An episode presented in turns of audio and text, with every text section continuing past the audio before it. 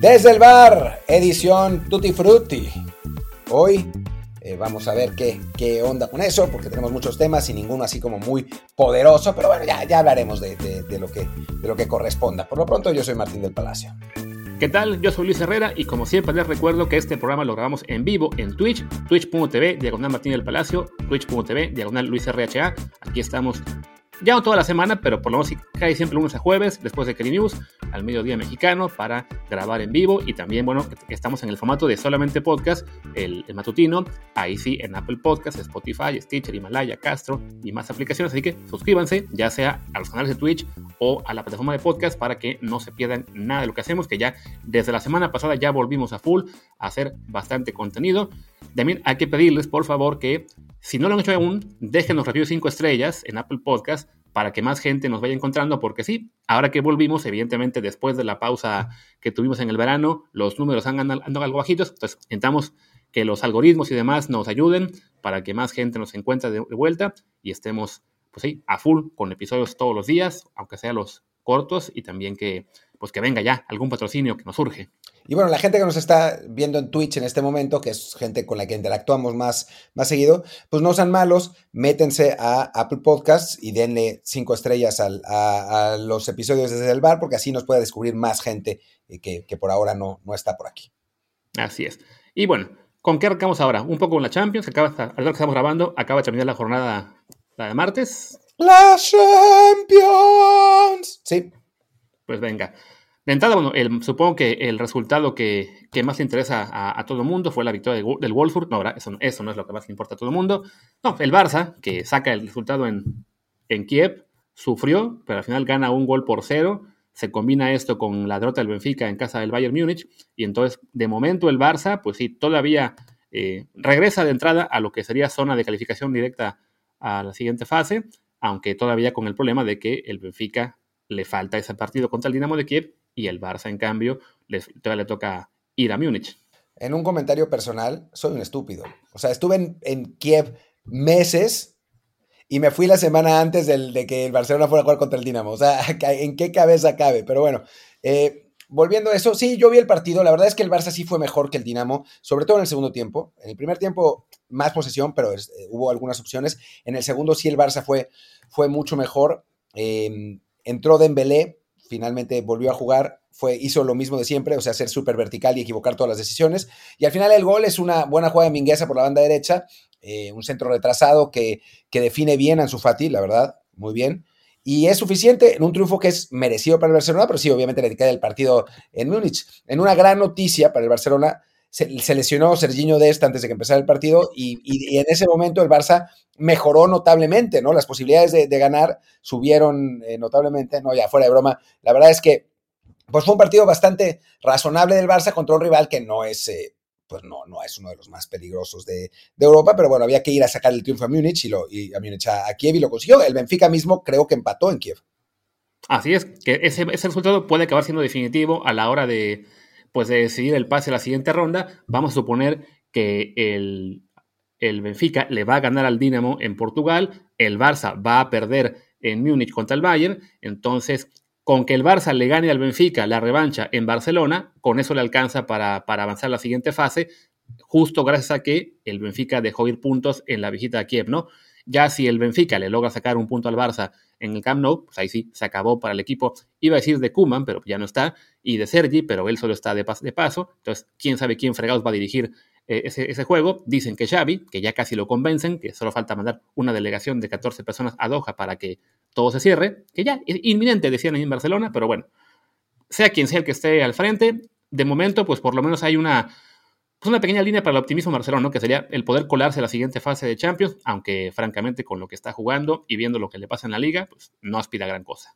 Sí, no, no, no, no da para, para mucho. Pero bueno, por lo menos sería el, el, el evitar el ridículo, ¿no? O sea, porque sí, que un equipo como el Barcelona quede eliminado en la primera fase de, de la Champions League, pues sí es bastante, pues, indigno, ¿no? Para, para, para un equipo que fue campeón del, torneo en 2015, que llegó a semifinales hace dos años, o sea, es eh, tres años.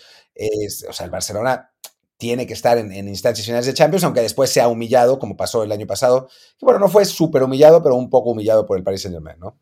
Sí, y bueno, además está el tema económico, que el quedar fuera de los octavos sería un golpe fuerte, porque si le toca irse a la Europa League, por más que avance algunas rondas, pues no se compara el nivel de dinero que entra estando en Champions, avanzando siguientes fases, que ya que toca en Europa League, ¿no? Pero bueno, de momento, pues para el Barça está eso, ¿no? La, la posibilidad de avanzar, se lo van a jugar todo básicamente en el duelo contra el Benfica, que de hecho es el partido de la siguiente jornada, se enfrentan el 22 de noviembre, entonces ahí se puede definir mucho, ¿no? Si el Barça gana ese partido, ya básicamente se asegura el segundo puesto del grupo. Sí. Porque bueno, y ya, si empata o pierde, pues ya va a tener muy complicado el avanzar. Le quedará la esperanza de que en la última jornada, pues el Bayern ya estará calificado y podrá descansar jugadores y quizá al Bayern B le saque algún punto, aunque en este momento yo creo que ni al B. Ni al B, ni al B, ni al B. Pero, bueno, de hecho el Bayern ya está calificado, ¿no? Matemáticamente, sí, ya es cierto, ya, el Bayern ya, puede descansar ahí. Entonces, pues eso le, le, puede dar al Barça un poquito más de tranquilidad, pero de nuevo la clave está en ganar el juego de vuelta, eh, bueno, de revancha contra el Benfica dentro de, ¿qué es? En tres semanas ahí en el Camp Nou. Sí, bueno. exactamente. Lo que sí es que viendo el grupo del Barcelona, o sea, no jodas, ha metido dos goles y recibido seis, güey. O sea, Está en segundo lugar porque, pues, bueno, porque... Porque le ganó al Dinamo de Kiev los dos partidos, ambos por 1-0, básicamente, ¿no? 1-0. Sí, porque además, o sea, el, empate del Benfica en Kiev es tan importante porque el primer criterio de desempate es partido entre ellos. Entonces, si el Benfica hubiera ganado en Kiev, esencialmente estaría calificado.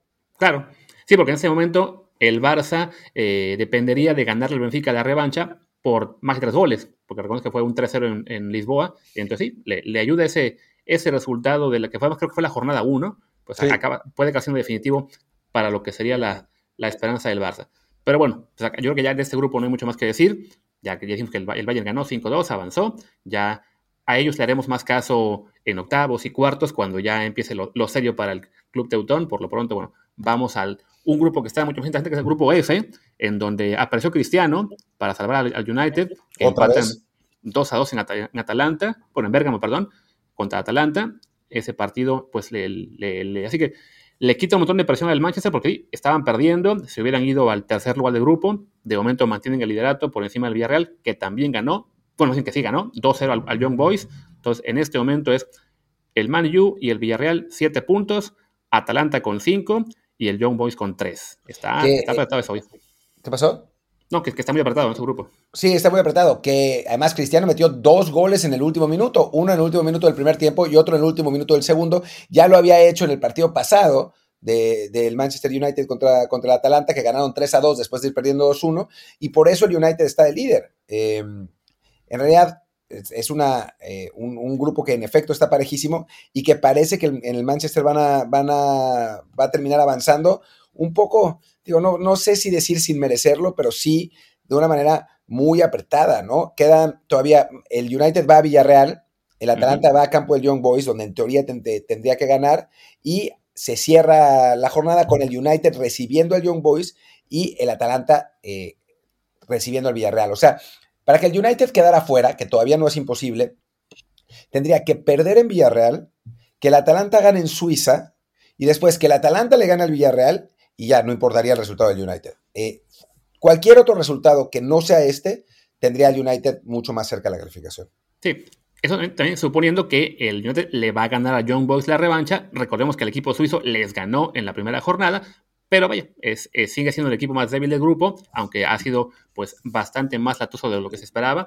Eh, y bueno, el United por lo pronto pues siguen ahí las críticas contra Ole Gunnar, porque a fin de cuentas, pues si no es por Cristiano, el equipo ahorita estaría incluso más abajo de lo que está, tanto en la, en la Champions, bueno, es líder de grupo, pero muy, muy así que apenitas, y en la Premier League, en la cual pues también no han dado muy, muy buenos resultados en términos generales, ¿no? No, no, la verdad es que no, el equipo juega muy mal, esa es la realidad. Eh, digo, bueno, fue y le ganó 3-0 al Tottenham, eh, que, bueno. Y eso le costó la chamba al, técnico, imagínate. Le costó la chamba al técnico del Tottenham y se llevaron al técnico que quería el United. O sea que ese triunfo puede ser, a final de cuentas, mm, algo negativo para el Manchester United que, hayan ganado ese partido, porque ahora Antonio Conte, que era el técnico que ambicionaban los fans del United, pues eh, ya, ya firmó con el Tottenham, es uno de los mejores técnicos del mundo. Y digo, yo igual sigo pensando que el entrenador ideal para el United de Zidane. O sea, porque por el manejo de, vestidor que tiene, por Cristiano, al que conoce bien, y por Pogba, ¿no? Al que, al que conoce también muy bien. Entonces, creo que, que en ese sentido le vendría bien que fuera Cristiano, pero bueno, los aficionados del United querían a Conte y pues ya no fue. Sí, no, se les fue. Y vaya, en la, Premier League, francamente, pues no, se ve que este año aspiren a mucho más que meterse al top 4 y calificar a la siguiente Champions. Ahora mismo van en quinto lugar, detrás del West Ham, por ejemplo, a tres puntos. Eh, arriba están Chelsea y Liverpool City, que está, será complicado alcanzarles.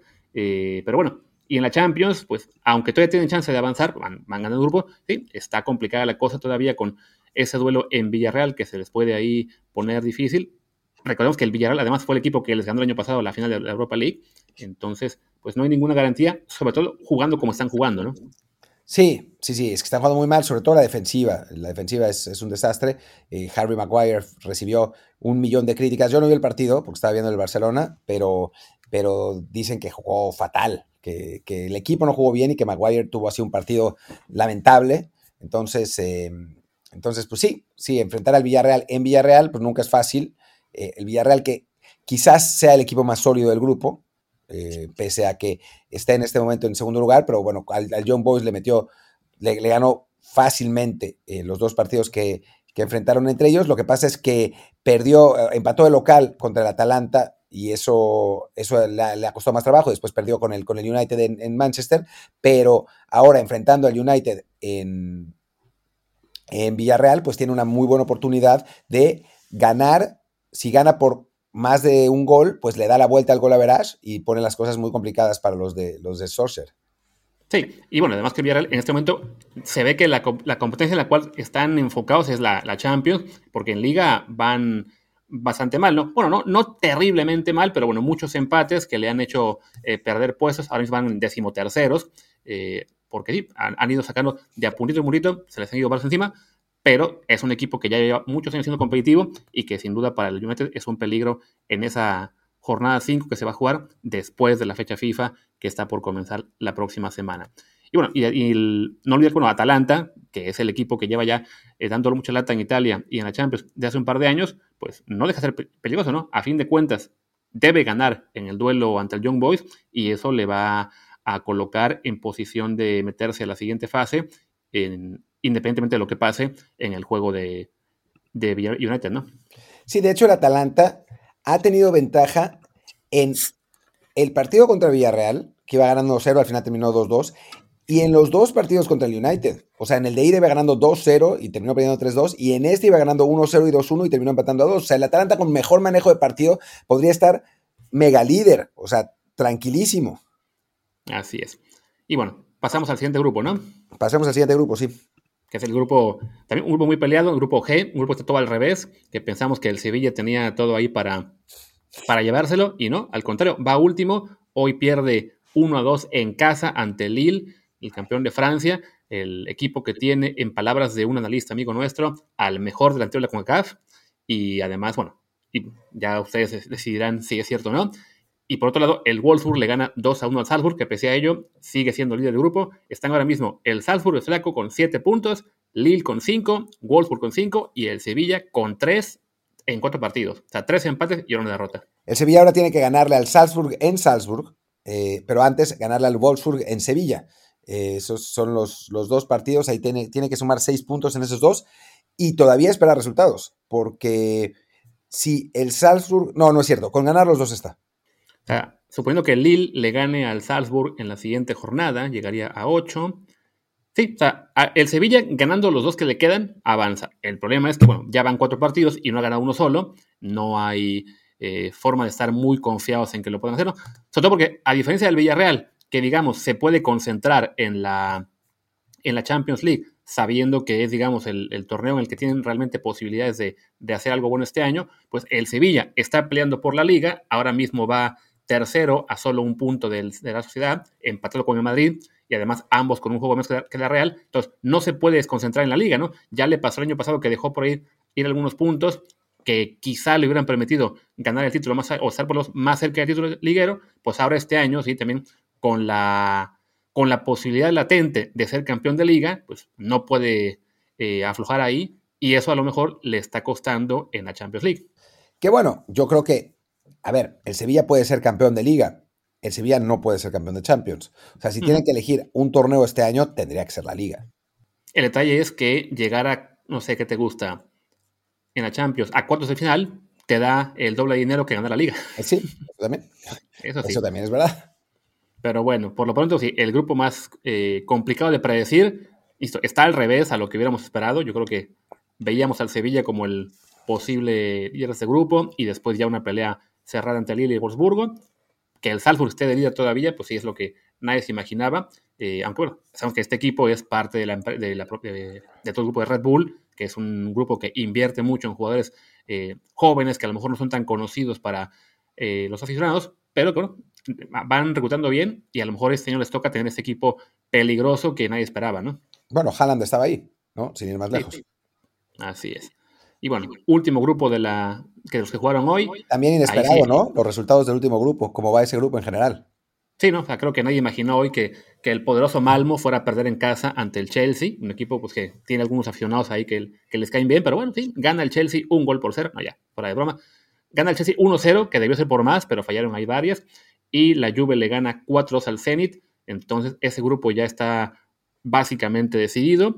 Si acaso falta ver si al Chelsea le va a alcanzar para ganarle a la Juve la revancha en la próxima semana, bueno, en, tres semanas que se juegan en Stanford Bridge para definir el de grupo, pero van a calificar ambos a la siguiente ronda, ¿no? El Malmo y el Zenit muy lejos del nivel de sus dos principales rivales. Sí, recordemos que la Juve ganó 1-0 el, partido entre ellos, el, el, original, y entonces el Chelsea necesita ganar por dos para asegurarse el gol a verás, o si no, si gana, si gana por uno, tiene que no permitir que la Juve anote, porque si la Juve anota y el partido termina 2-1, la Juve es el que tiene el gol a verás. Así que, que ¿o no?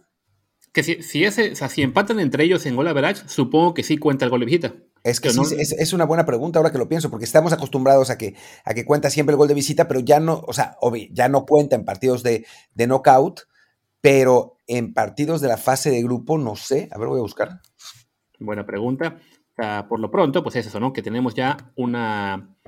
Esos dos van a, van a avanzar, lo tendrán garantizado. Pues sí, el dato de grupo es importante para los dos porque pues puede ser la diferencia entre enfrentar a un rival, digamos, relativamente asequible, no sé, un, segundo lugar de grupo, como es ahora mismo el Barcelona, increíble, o puede ser. Sí. En cambio, si quedas segundo grupo, pues te puede tocar un Bayern Múnich, un París o City. O sea, no, es ninguna garantía quedar primero porque te puede tocar, por ejemplo, el segundo del grupo de, del City y el París o del grupo del Liverpool y Atlético, pero pues sí te da, siempre será mejor estar primero del grupo porque además así tienes la ventaja de cerrar en casa los octavos de final. Exacto. No, en general, es mejor ser primer lugar del grupo, ¿no? O sea, puedes tener mala suerte y que el segundo lugar del, grupo te, resulte ser el Paris Saint Germain y bueno, pues ya no está tan padre, ¿no? Pero, pero en general es mucho mejor terminar primero. Así es. Bueno, ¿encontraste el criterio de desempate para...? En, en esa, Sandro, lo que pasa es que en español no está. Eh, en inglés, mm, head to head points, no, tampoco dice. Ah, ya lo encontré, a ver, aquí está. Es... Eh, Sí, puntos entre ellos, diferencia de goles en partidos entre ellos. Sí, así cuenta como goles de visita en todos los partidos de grupo. O sea, no, cuenta el goles de visita entre ellos únicamente, pero sí los que metan más este, en, el grupo. O sea, raro ese, ese, criterio. Yo hubiera esperado que hubiese primero goles de visita en partidos directos, pero bueno. El chiste es que para complicarse menos la vida, el Chelsea tiene que ganarle por dos a la Juve para tener mejores posibilidades de avanzar como líder de grupo, ¿no? Exacto, exacto, exacto. Y bueno, los partidos de mañana, que, bueno, también hay que, hay que comentarlos porque va a estar, va a estar divertida la jornada. Em, el partido que, bueno, pues en general espera más la gente es el, de, el del Real Madrid, pero también va a haber otros partidos. El Manchester City recibe al Bruce, el Paris Saint-Germain va, va, a casa del, del RB Leipzig, a, Leipzig, que, va sorprendentemente en último lugar, pero, pero bueno, pues por el momento el, City todavía, o sea, ni el City ni el, ni el París están asegurados porque el Blues está por ahí, pero bueno, si ganan los dos, si ganan tanto los, los Citizens como el Paris Saint Germain, asegurarán su, clasificación, así que pues estos partidos sí, sí tienen su, su mística. Después el Milan recibe al Porto y el Liverpool al Atlético de Madrid en un grupo que pues, está más parejo de lo que se esperaba. El Liverpool domina con nueve puntos, pero después el Atlético y el Porto están empatados con cuatro. En principio, el, Porto tiene una buena oportunidad enfrentando al peor equipo del grupo sorprendentemente, que es el Milan, mientras que se ve complicado que el Atlético le gane al, Liverpool, ¿no? Y después, por otro lado, tú los si, otros el, si, el, Porto le gana al Milan, bueno, al revés, miento, si el Milan le gana al Porto, que el juego es en Italia, y a su vez el Liverpool le gana a Atlético, que el juego es Inglaterra, pues se cierra la pelea por el, por el segundo puesto, ¿no? Tendrían dos equipos cuatro puntos, el Milan tendría tres, y faltarían dos jornadas que ya eh, estarían entre todos ellos, pues sí, la, pelea por un solo lugar, ¿no? Y ya el Liverpool se escaparía eh, con, el, con el grupo asegurado para ellos, ¿no? Sí, que eso parecía ser un hecho, ¿no? O sea, que Liverpool se va, se va a escapar. Pero bueno, si quieres, da, los siguientes partidos. Ok. Luego, en el grupo C, que es el grupo del Ajax, que ya también está no decidido, pero este partido ya es como que lo que completa. El Ajax visita al Dortmund, que salvo que pierda por seis goles, este juego no, no tendrá trascendencia, porque bueno, ya el Ajax al haber ganado 5 por 0 la, el partido anterior. 4-0, ganó 4-0 el, el, partido, o sea, tendría que perder por 5. Ah, bueno, ok, entonces, el, ah, fue 5 a un rival, al, al, PSV, es que confundí los juegos de la semana, pero sí, fueron 4 al, al, Dortmund, 5 al, al, PSV, entonces sí, el Ajax con, no perder por 5 o más, tiene básicamente ya garantizado el primer lugar del grupo, eh, y otro partido es el Sporting Lisboa contra Besiktas, que el Sporting de Lisboa, con el empate, ya también se asegura el tercer sitio. O sea, en este grupo ya está eh, casi todo decidido, a menos que el Sporting le pueda sacar luego al Dortmund el, ¿cómo se llama? El partido que se enfrenten entre ellos. Pero bueno, por lo pronto, lo que nos importa más es el caso del Ajax de Edson Álvarez. Mañana, básicamente, pueden ya amarrar el, el, el grupo. Eh, sí, y en el, en el, último grupo, que es el, grupo finalmente del Real Madrid, que bueno, se había complicado la vida al parecer, pero después se la descomplicó un poco más, enfrenta al Shakhtar Donetsk, al que debería ganar de nuevo con mucha facilidad, mientras que el Inter va a campo del Sheriff, que es, recordemos que el Sheriff le ganó al Real Madrid y es líder de grupo, si por alguna razón bizarra el Sheriff le gana al Inter, califica el Sheriff, bueno, no califica, casi califica el Sheriff, le llevaría eh, cinco puntos de ventaja al Inter con dos por jugarse, con dos partidos por jugarse, así que podría poner muy interesante la situación. Todos estaremos con el Sheriff, obviamente, porque está muy divertido, em, pero excepto los aficionados del Inter, ¿no? Que, que además no solamente sería que les quedan seis puntos por jugarse, sino que uno de esos partidos es en el Santiago Bernabéu, y pues por más que Madrid ande mal, irle a ganar al, al Madrid, al Santiago Bernabéu, nunca es fácil, ¿no? Lo hizo el Sheriff, por otro lado. Claro. Pero bueno, la verdad lo, del sheriff es una cosa que no se entiende muy bien. Eh, ya en la última jornada eh, ya volvió un poco todas las aguas a su cauce porque ya el Inter les ganó el partido entre ellos. Entonces sí, la, lógica es que el Inter también les gane ahora eh, de visitantes. A fin de cuentas, el sheriff ha sacado resultados pues un poco con suerte, con magia negra, quién sabe cómo, pero en el campo tanto el Inter como el Madrid como el Shakhtar le habían dominado. Entonces la lógica dice que mañana gana el Inter. Pues eso parece. Y bueno, pues ahí está. Ahí está la, jornada de Champions. ¡De Champions! Eh, nos pregunta Geokensen que qué chances le vemos a Héctor Herrera de jugar. Yo no sé si muchas, eh, porque ha estado jugando en liga, así que me parece que más bien le va, le va a tocar, bueno, quizás entrar un poquito de cambio. Em, hablan varios en el, chat de Edson, que ha estado jugando muy bien, con un Ajax que ha estado jugando también muy bien. Em, vamos a ver qué pasa en el, en el enfrentamiento contra Haaland. Obviamente no es que Edson lo marque a él, pero pero pues ahí va a estar. Entonces eh, va a estar. Haaland es baja hasta 2022. Ah, ¿cómo? Aquí en el chat nos dicen que es baja, eso sí no me, me toma de sorpresa.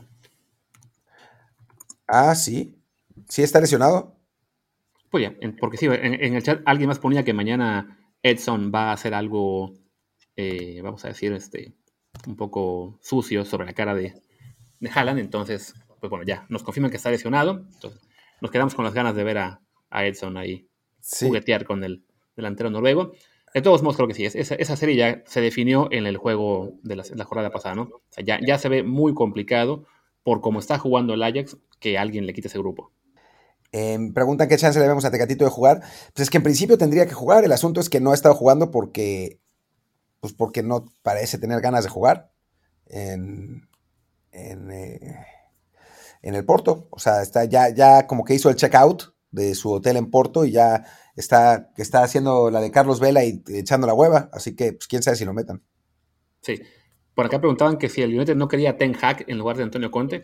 Creo que quieren al que se pueda ya a, estas alturas, pero sí que se les ha ido Antonio Conte, eh, que se fue al Tottenham, pues es una razón más para dejar a Ole Gunnar un, un ratito más y eso no deja a nadie contento. Porque además Ten Hag no se va a ir del Ajax. O sea, no se va a ir, por lo menos hasta el final de la temporada no se va a ir, así que, que está, está complicado. Pero bueno, hablemos si quieres, Luis. Bueno, ¿quieres que hagamos una pausa? Hagamos una pausa. Una pausa. Ya hicimos la pausa, en teoría, al menos ahí habrán escuchado un comercial. Eh, y bueno, salimos a hablar un poco de, ¿qué será? de la selección mexicana, ¿no? Bueno. De, mexicanos en Europa. Bueno, mexicanos en Europa, selección mexicana, va todo de la mano.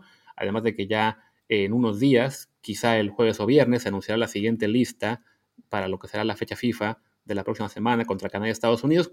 Y bueno, habrá aparentemente algunos regresos a, la selección, ¿no? Sí, bueno, según la lista de Medrano y otros que más o menos han, hablado también, eh, pues al parecer va a estar, va a regresar Laines, va a regresar Eric Gutiérrez, que bueno, no ha tenido minutos, ninguno de los dos ha tenido muchos minutos, lo de, lo de Laines más por lesión que por otra cosa, lo de Guti sí por decisión técnica totalmente. Em, y parece que regresa Pizarro, ¡uh!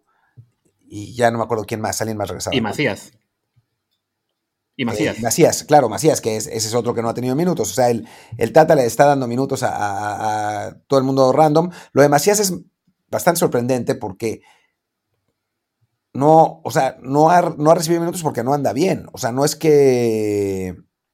No es que esté lesionado o algo así. O sea, como que su nivel no daba como para ser seleccionado en este momento. Llama la atención que, lo vaya a llamar, si es que es cierto. Sí, Sobre todo considerando el hecho de que en este momento en su posición, pues parece haber tres jugadores relativamente firmes, que son Jiménez, Funes Mori y Henry Martín, y un joven que está destacando como ese Chaquito Jiménez. Entonces se ve raro que, pues, básicamente tendrá que salir uno de los cuatro de la convocatoria, supongo que será el Chaquito, para dar el lugar a, Macías. A lo mejor Chaquito lo van a mandar con la sub-21, sub-20, lo que sea, a jugar en, categoría eh, juvenil y así le abran el, hueco a, José Juan. Sí, pues habría, que ver qué pasa. Por ahí alguien dice que, el presidente del Getafe eh, dijo que Macías había sido el peor fichaje en la historia del Getafe. Nah, eso no lo dijo. Nah, eso ya es cosa, es cosa ya que se, se, inventan cosas en Twitter y a ustedes les, encanta repetirlas. o sea, Macías simplemente ha sido un fichaje que de momento no ha salido muy bien para, ni para él ni para el club, pero bueno, es porque en general el, club en el que está ha sido un desastre toda temporada, ¿no? No es ni culpa de Macías que el Getafe no ande bien, ni del Getafe que Macías pues, haya llegado quizá no en el mejor punto de su carrera o en un momento en el que a lo mejor para él no era ideal darse salto a Europa, ¿no? Sí, no, no, no, para nada. Em, y bueno, pues, también regresar Teaga, en principio que esa es la mejor noticia en general de todo esto. Y según Medrano, y ahí eso ya lo tomaría con pinzas, van a convocar a David Ochoa. O sea, David Ochoa sería el cuarto portero dentro de la, de la, el asilo de ancianos que tiene el Tata Martino ahí en la portería, eh, va, va, a llevar a, a, David Ochoa. Eso dice. A lo mejor después de ver a Orozco y Cota ante Ecuador, dijo, ok, sí, ya, hora de buscar a un nuevo tercer portero porque estos dos no, nomás no están para ir al Mundial. Y no lo culpo, yo haría lo mismo. Ahí lo que me llamaría atención es que llamen a Ochoa y no a Acevedo. Que ya, según yo, Acevedo, ya va a estar listo para, o sea, físicamente apto para jugar. Debería, debería. Eh, pero, pero bueno, pues vamos a ver qué, qué onda con eso. Sí, sí, porque a fin de cuentas, este, digo, David Ochoa ya, digamos que en el caso de David ya no toca preocuparse porque nos lo vaya a ganar Estados Unidos, él ya hizo el trámite oficial del One Time Switch, entonces, aunque no lo llamáramos, ya no se puede hacer a Estados Unidos. Quizá, bueno, también es una especie como de premio, pues de que ha tenido una buena temporada él en la MLS, eh, ha estado muy activo en su labor de reclutamiento, convenciendo jugadores mexicoamericanos para que cambien a México. Nos preguntaban incluso antes de que grabáramos eh, qué onda con Richard Ledesma, que sabemos que es uno más de los que él está tratando de convencer. Pues bueno, es parte de premio de que, esté en esa convocatoria, que seguramente no va a haber un solo minuto, ni siquiera va a estar en la banca, van a ser Ochoa y Talavera los porteros para toda la fecha FIFA, pero sí es mucho más factible que lo veamos a, Ochoa, a David, en la lista también del amistoso molero de diciembre contra Chile. Ahí sí, ¿no? Eso tiene, tiene mucho más sentido. Pero, pero bueno, Em, Nos preguntan por Julián Araujo, aunque tú me decías que aparentemente no. No, aparentemente no. O sea, según esto no, no lo van a convocar todavía. O sea, van a llevar a dos laterales izquierdos y van a ser Gallardo y Arteaga. Pero bueno. No, derechos. Los dos laterales derechos que van a ser eh, Chaca y Jorge Sánchez, perdón. Sí, yo que además, el tema de Julián Araujo, también hay que señalar que, por un lado, ya hizo el one time switch, así que ya no hay peligro de perderlo. Y de nuevo, no olvidemos que es un chavo de 20 años que está jugando en la MLS. O sea, no es que ya esté para jugar en la selección mexicana y vaya a ser una revolución. O sea, tiene mucho potencial, pero no esperemos que ya esté listo para hacer una gran diferencia. De hecho, yo creo que es mucho más factible que en este momento, pues, tanto Jorge como Chaca, como Kevin o el que ustedes quieran, aún estén en un nivel adelante. Sí, Sí, sí. Digo, no está mal que lo llamen para el amistoso molero. Ahí sí, eh, creo que, eso lo pondría, lo pondría más interesante, ¿no?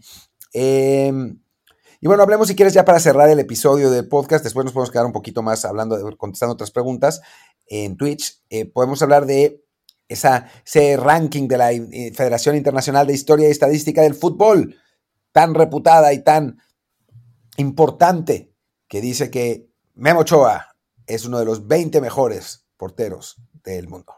Sí, bueno, una nominación que eh, salió, si no me equivoco, desde antier, pero no fue sino hasta ayer que se hizo más ruido, cuando el América lo destaca en sus redes sociales, eh, que además lo, menciona como la terna, lo cual pues, hace pensar que uno que está en una lista mucho más corta, ¿no? Al final son 20 jugadores, bueno, 20 porteros eh, nominados, ya que uno ve la lista, pues se da cuenta de entrada que es un ranking de porteros por selección, o sea, es un solo portero por cada país, y si el, señor este que es la federación, porque es literalmente un señor haciendo todo, es, su oficina, eh, pues básicamente nada más repartió amor por medio mundo, puso a tres porteros de la MLS, puso a Ochoa, y por ejemplo no está Ter Stegen, porque solo está Neuer, eh, y algunos más, ¿no? O sea, es un portero de cada selección, incluido selecciones no tan buenas, y pues sí, solo así justificas que, que esté Ochoa en ese top 20, que siendo sincero, en este momento Ochoa no es un portero top 20 del mundo.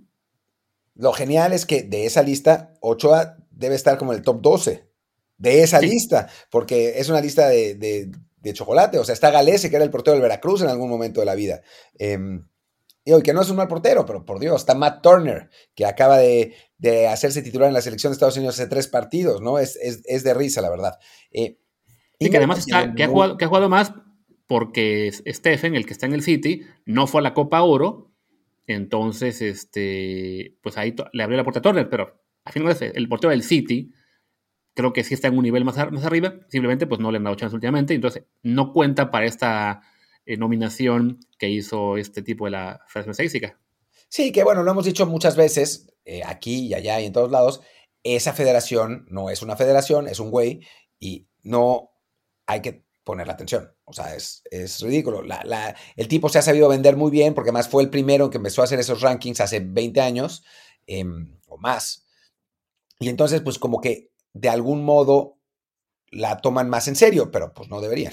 O sea, no, no, no, no tiene ninguna... Ayer me decían, aunque no te guste la Federación de Historia y Estadística del Fútbol, basa eh, su ranking en, en modelos estadísticos. Y yo le contestaba al güey, ¿cuáles modelos? ¿Dónde, en qué parte de, la página web o de eso se explica la metodología de los modelos estadísticos? Porque no hay nada. Claro, o sea, en algún punto de su existencia, sí, se aventaba puntadas, sobre todo con los rankings de, ligas o de, o de, clubes, que bueno, alguna cosa puedes ahí argumentar en términos de ligas, de bueno, pues, le das a cada, a cada partido de Copa Libertadores, de Champions, de UEFA League, de, de Europa League, de lo que ustedes quieran, cierto cierto puntaje, un, ahí pones un criterio y bueno, te puede pasar un ranking, ¿no? Con los jugadores, francamente, no, no hay manera de, hacerlo. Y sí, en el caso de lo de Ochoa, o sea, decías que está Pedro Galese, está el portero de Jamaica que juega en el Philadelphia Union, está también, este, por ejemplo, está Allison y Ederson, que son creo que los únicos que repiten por país, ¿no? De ahí en fuera, eh, en la mayoría deja solamente a uno, ¿no? Está, bueno, de, España estaba De Gea y no está Unai Simón, que es el titular ahora mismo, eh, y así, varios más, ¿no? Están, está el portero de Irán, que juega en el Marítimo de Portugal, está Mohamed El Shenawi, que juega en el Al-Ali de Egipto, o sea, es, es una locura esa lista, y creo que también se le hace mucho caso porque, bueno, ese tipo se, se sabe vender muy bien, justo así, ¿no? O sea, mete jugadores de todas partes del mundo, lo cual genera ruido en todo el mundo. Y claro, en este momento los aficionados de la América están felices con esta nominación, le están haciendo muchísimo ruido, y para los medios, pues es una de las cosas que vende, a fin de cuentas, ¿no? Ya sea para reírte la nota o para venderla como algo serio, que lo lamentable es que muchos medios mexicanos se la tomaron en serio, pues es algo que da clics y en este momento, sobre todo que estamos en el periodo post-mercado de fichajes, en el que baja mucho el interés de, la gente por noticias, es el tipo de cositas que mueve a bastante gente a darle clic a una nota, ¿no? Sí, exacto, exacto, exacto. Eh, pero bueno, creo que no, no tenemos mucho más que decir en este episodio de, de Desde el Bar, que ha sido un episodio un poco caótico. Em, si acaso, que no solamente está Ochoa nominado, sino también incluyó en la a mejor jugador a Raúl Jiménez y Héctor Herrera. Y a, Solari como técnico. Sí, ah, bueno, y el Vasco Aguirre y a Juan Reynoso. O sea, te digo, es, es una cosa de, simplemente vamos a meter 50 mil nombres para que la gente ahí este, eh, se emocione y me hagan publicidad por todas partes. No sé si este cuate gane dinero con todas sus, este, sus estadísticas y sus premios, pero sí, hay que ser honestos. Raúl Jiménez no puede estar nominado a Mejor Jugador del Mundo cuando apenas volvió de lesión hace, que fue, dos meses. Héctor Herrera este año casi no ha jugado con Atlético. Por más que sean de los mejores jugadores mexicanos y que sí son base de nuestra selección y que sin duda han sido los mejores mexicanos ellos, eh, Chucky, Ochoa y alguno más en los últimos 3-4 años, pues esa temporada ninguno de ellos están para ser considerado en una lista de mejores del mundo, ¿no? Los técnicos ni se diga. O sea, el Vasco Aguirre nominado cuando hace una semana estaban a punto de correrlo, o al menos la gente quería que lo corrieran. Sí, no, no, este es un, es un despropósito. O sea, es un absoluto despropósito. Creo que no se puede definir de otra manera más que de esa, ¿no? O sea, es, es, es, ridículo y no, no, hay que, no hay que hacerle caso. O sea, yo me seguiré peleando en Twitter por la gente que, que, que se mete y está diciendo esas cosas, pero es absurdo. Ahí está. Pues bueno, señores, vamos cerrando entonces aquí el episodio en formato podcast. Para la gente que está en Twitch, nos quedaremos unos minutos más haciendo preguntas. Y pues nada, regresamos a lo que será episodio completo el jueves, ya con lo que sería todo el, desempeño de la, de la, Champions League y un poco de Europa League, si metemos ahí también, si alcanza a meter los, partidos del Napoli y demás, y a ver qué más se nos ocurre, ¿no? Y ya con los matutinos, ahí sí todas las, todas las mañanas, algo, algún tema habrá que destacar. Yo soy Luis Herrera, mi Twitter es arroba luisrha. Yo soy Martín del Palacio, mi Twitter es arroba martindelp y el del podcast es desde el bar, desde el bar pod, desde el bar POD. Muchas, muchas gracias. Chao.